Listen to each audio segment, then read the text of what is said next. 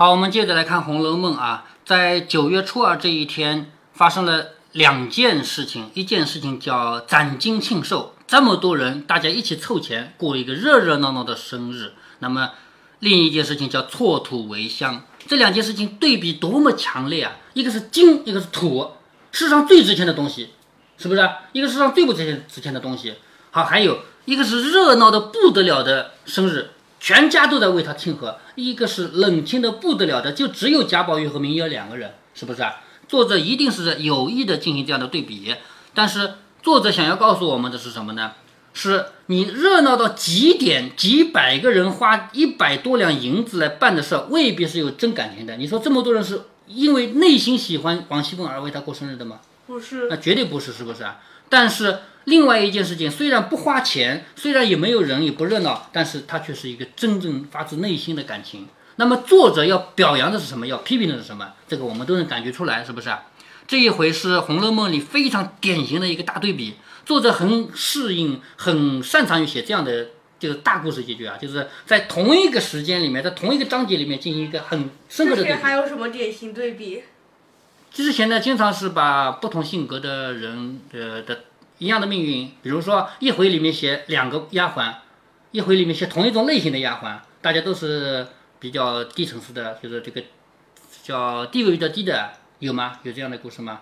比如说写赵姨娘的那一回，对不对啊？那么经常会有这样的对比嘛，就是动不动就先写一个他们贵族人家怎么样，然后再再写到这个地位低的人家，就经常有作者经常会这样写啊。好，贾宝玉既然回来了嘛，那么贾母呢？刚开始还在那儿生气，后来也不生气了，也怕他出去担惊受怕的，所以呢，反而百般哄着他。袭人早就过来服侍，大家仍旧看戏。当日演的是《金钗记》，好，又来一个戏，这个线索啊，《金钗记》，《金钗记》是什么呢？金钗是什么东西？知道吗？呃，术士还，呃，就是有些哈。就是穷人家，呃，没有好的装饰，就用树枝固定头发。对对对，就是穷人家的老婆叫金钗嘛，是吧？就是。但是，这个算什么线索？难道是谐音吗？不是谐音，因为这个戏的内容是线索。戏里讲到有一个人跳江自杀，知道吧？接下来演的是当日演的是《金钗记》，贾母、薛姨妈等都看得心酸落泪，因为讲到有这个人。自杀啊，什么东西嘛？看得落泪，也有叹的，也有骂的。要知端底，下回分解。好，接下来呢，作者要继续把这个伏，就是线索给写下去了。因为如果你不是能够感觉出来的话，你到现在也猜不出来究竟贾宝玉去干什么的，是不是啊？有可能有的人还猜不出来，所以接下来在下一回里面还会继续挖掘。好，这个应该再分析一遍才千回目。嗯，对呀，闲闲取乐，偶攒金庆寿。不了情，暂出土为香，这是一个大对比嘛？好，然后我们来看前面一回啊，四十二回，四十二回，横无君蓝颜剪一癖，潇湘子雅月雅血捕鱼香，这个知道吗？嗯，这两个人对吧？一一个说了几句话，让双方之间没有了隔阂，是吧？另外一个呢，因为开开玩笑，这个头发乱了，赶紧去重新理一理妆。好，下面四十一回，陇推庵茶品梅花雪，怡红院劫玉母蝗虫，这个知道的是不是啊？嗯，这是讲的是妙玉和贾宝玉两个人都经历了一个同样的修行，就是遇到了跟他级别相差很大很大的人物，是吧？啊，再往前面一回，史太君两宴大观园，金鸳鸯三宣牙牌令，知道的吧？嗯，啊，那在前面我们分析过了吧？就是呃，刘姥姥嗯。来来之后才还热闹。哎，对，村姥姥是信口开河，秦哥哥偏寻根究底，这个也知道的，分析过的是吧？嗯。好，我们继继续来读下面。那再往前是不是都分析过？哎，都分析过了。好，我们继续来读第四十四回啊，叫变生不测，凤姐泼醋。好，变化生出来的不测什么？我们经常说天有不测风云，不测就是我们预料不到的事儿，对不对？突然之间，那一天变化了，生出了一个想不到的事儿。然后凤姐呢泼醋了。什么叫泼醋啊？我们说喝醋是什么概念啊？喝醋就是我们说，因为别的什么男人、女人，然后导致自己心里不舒服，是不是？这叫喝醋嘛，对不对？那么因为那天发生了一件什么事儿，所以凤姐就不仅仅是喝醋，是泼醋了，那就比喝醋更严重了，把往外洒了嘛，是不是？好，泼醋是不是？嗯嗯，什么？呃，是怎么说呢？啊，怎么说呢？泼泼出嘛，就是比喝醋更厉害一点嘛，是吧？喜出望外，平儿李庄。好，平儿这个丫头啊，这一回她本来也没有享受到这么好的待遇，是贾府里面最最受宠的人来帮她化妆，谁呢？贾宝玉。贾宝玉帮平儿化妆，那对平儿来说是一个不得了的礼遇，是不是啊？叫喜出望外，平儿李庄。那么究竟发生了什么事呢？读下去就知道了。那在这里呢，首先要接上一回，接大家在看《金钗记》，我说过啊，《金钗记》这个戏的内容是跟金钏是有关系的，因为我们现在不看戏，我们不知道这个戏，所以咱们现在的人读者读《红楼梦》是理解不到这一层的啊。那看到这个《金钗记》，宝玉和姐妹一处坐着，林黛玉因看到南记这一出，就和宝钗说：“好，林黛玉说的话，我们来体会一下她什么观点啊？首先，我们要分析一下这个戏的内容，然后才能够讲下去。这个戏里面提到有一个女的跳河自杀了，跳江吧。她跳江自杀是为什么呢？是因为她的丈夫啊有一个大官，什么样的多大的官呢？丞相家。丞相家看上了这个丈夫，因为这个丈夫。”是考试中了状元。我们古代的戏啊，一直到现在为止啊，假如说哪里演戏的话，你去看，肯定是一个人是考中状元。所有的戏都千篇一律的，都是讲一个读书人去考中状元了，知道吧？那么考状元之前，因为他穷，他只会读书，什么都不会，所以人家都看不起他。然后考上状元之后，你看这个人当大官了，大家都来巴结他，就是前后对比，只有这个对比才能够出现戏剧嘛，是不是啊？好，那么这个《金钗记》也是讲到一个人，他。考中了状元以后，这个丞相看中了他，要他做女婿。可是他在家里是有老婆的。他当年读书的时候是一个穷书生的时候，他就有老婆，是不是啊？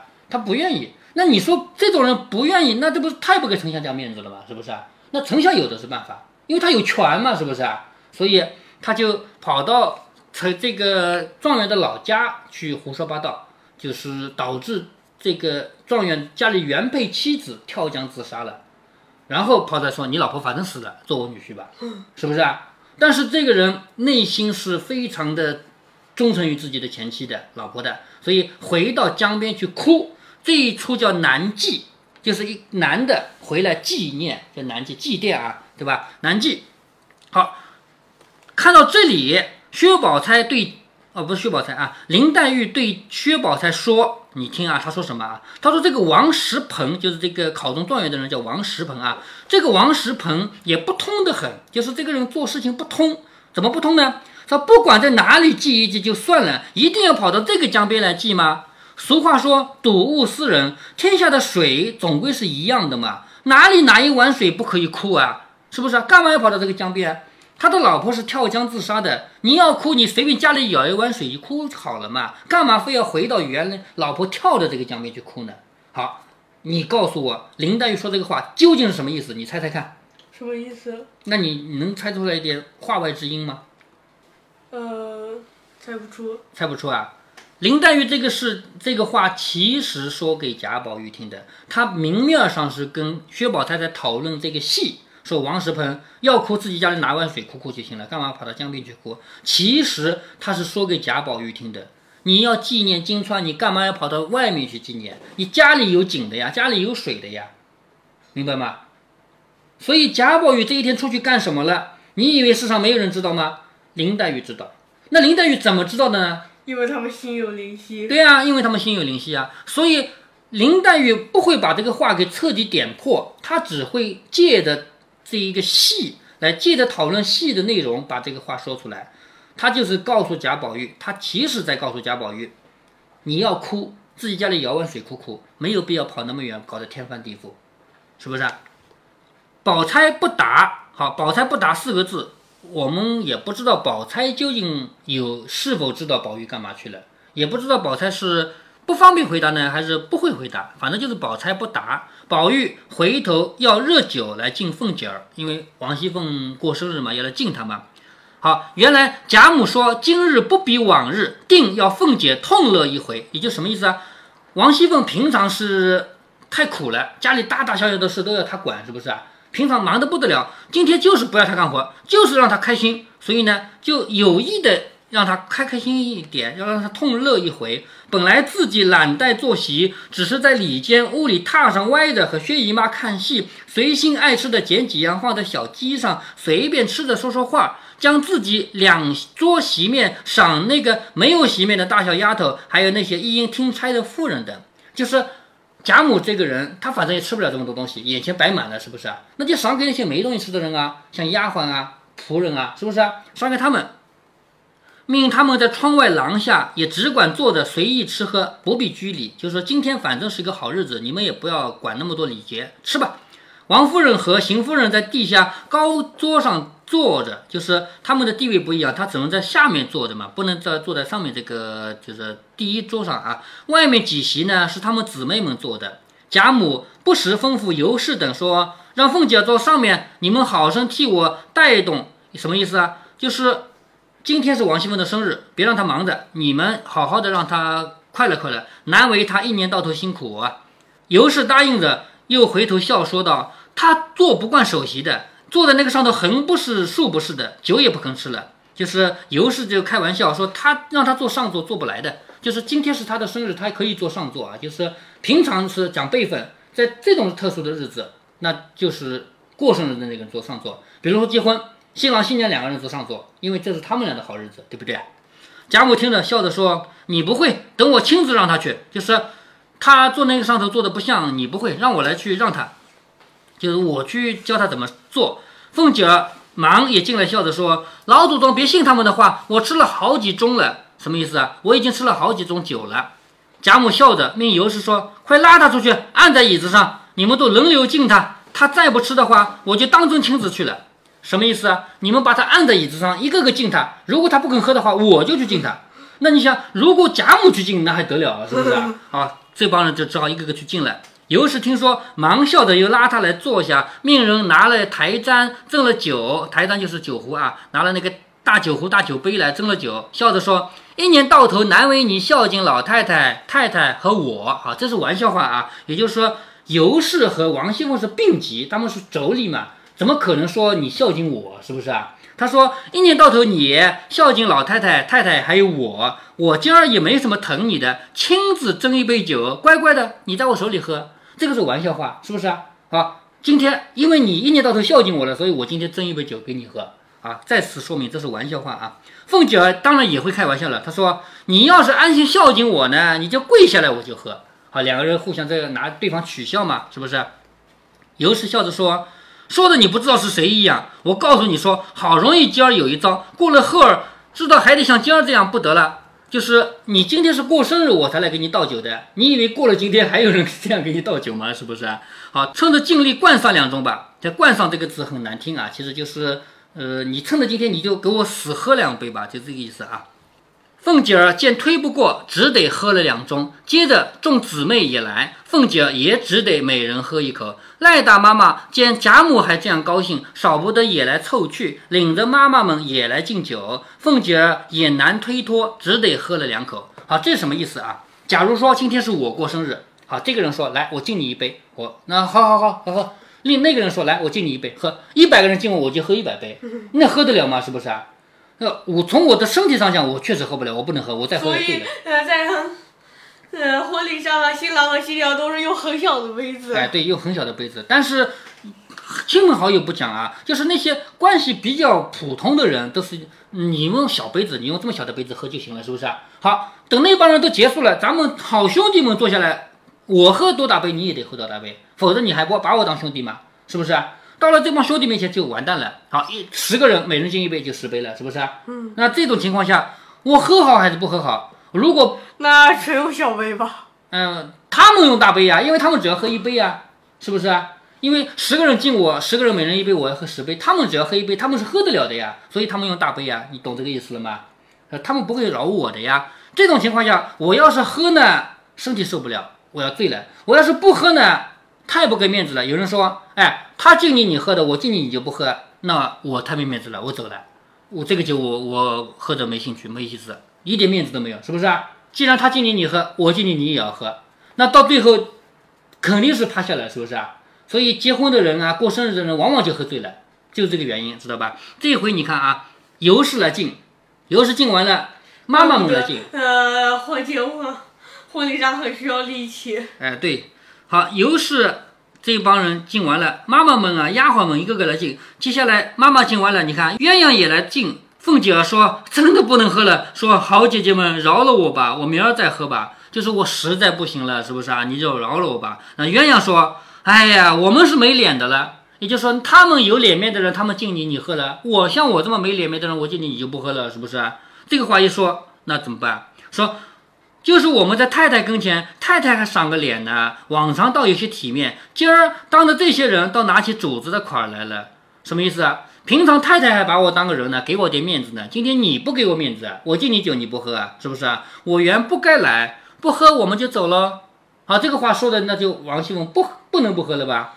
好，说的真的要走，凤姐儿连忙赶来拉住，笑着说：“好姐姐，我喝就是了。”说着拿过酒来，满满的斟了一杯，又喝干了。鸳鸯笑了，才散去，然后入席。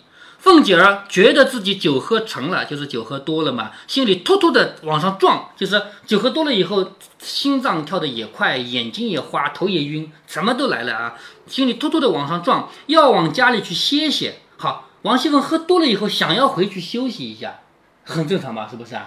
结果他要回去休息，就发生了事情了。这个，在他过生日的这一天，发生了一件让他很不堪的事情。好，只见那耍百戏的上来，便和尤氏说：“预备赏钱，我要洗洗脸去。”他没说我要去休息啊，只说我要去洗洗脸。尤氏点头。什么叫预备赏钱呢？就是有人表演，表演好了，你不要赏点钱给他吗？是不是？好。尤氏点头，凤姐儿愁人不防，便出了席。好，左右看看，没有人看着我，没人盯着我，就出席，往后往房门后檐下走来。平儿留了心，也就跟上来。平儿是必须跟着凤姐的，对不对？平儿是王熙凤的最得力的助手嘛，王熙凤到哪都要跟着的。平儿留心，也忙跟了来。凤姐儿便扶着她，好，王熙凤走路都走不安稳了，扶着她才到穿廊下，就到那个前后连接的那个廊啊。穿廊下面，只见他房里的一个小丫头在那站着，见他两个来了，回身就跑。好，这个很不正常啊，在古代是这样的。首先，后期就是偷情。哎啊，你怎么知道偷情啊？因为要不然他跑什么？那谁偷情呢？猜猜看，《红楼梦》里谁最会偷情？呃，贾琏。啊，对，贾琏，猜对了啊。那么这里跟你妈妈先分析一下啊，就是在他们这个家族里面是有规矩的。首先不能跑，还记得前面贾环跑，他老爸说打，还记得吗？是不是啊？跑什么跑？一点规矩都没有，是不能跑，只能慢慢走的，知道吗？这是第一，不能跑。第二，就算你有急事要走，就算你正在忙着什么事，主人经过必须停下来，知道吗？一个仆人在走的过程中，主人经过了，立刻站好，等主人走了，继续忙自己的事儿。这是第二个规矩，可是现在反过来了，这个人在那探头探脑看着，看到王熙凤来了，转身就跑，不正常吧？是不是？王熙凤便疑心，就叫那丫头，只假装听不见。就王熙凤叫给我站住，谁谁谁给我站住。那丫头假装听不见，无奈后面连平儿也叫，只得回来。你看，王熙凤、平儿两个人都叫他，他只好回来了。凤姐越发起了疑心，忙和平儿进了穿堂，叫那个丫头进来。好，进穿堂干什么呢？穿堂是这样一个地方，它可以当房间，可以当走廊。两边的门一关就是房间，两边的门开了就是走廊。这个地方是可以要干什么就能干什么的，知道吗？我刚关了是天井。哎，对，所以他们王熙凤和平儿两个到穿堂里面，叫那个丫头也进来，到穿堂里来，然后把隔窗关了。好，这下成了房间了，是不是啊？凤姐儿坐在小院子的台阶上，啊，她毕竟喝多了嘛，她坐在那个台阶上，命那个丫头跪着，喝命平儿说：“叫两个二门上的小厮拿绳子和鞭子，把那个眼里没竹子的小梯子打烂了。首先，我不问你为什么，我也不问你究竟干什么，你看到我就跑，我叫你还不停，就这个，光这个就可以打你，知道吗？啊，叫小厮来，拿棍子，拿鞭子，把这个眼里没竹子的没有规矩的给我打烂了。那么接下来一步一步下去呢，就要慢慢的发现更加惊人的细节了。”好，我们先停一下。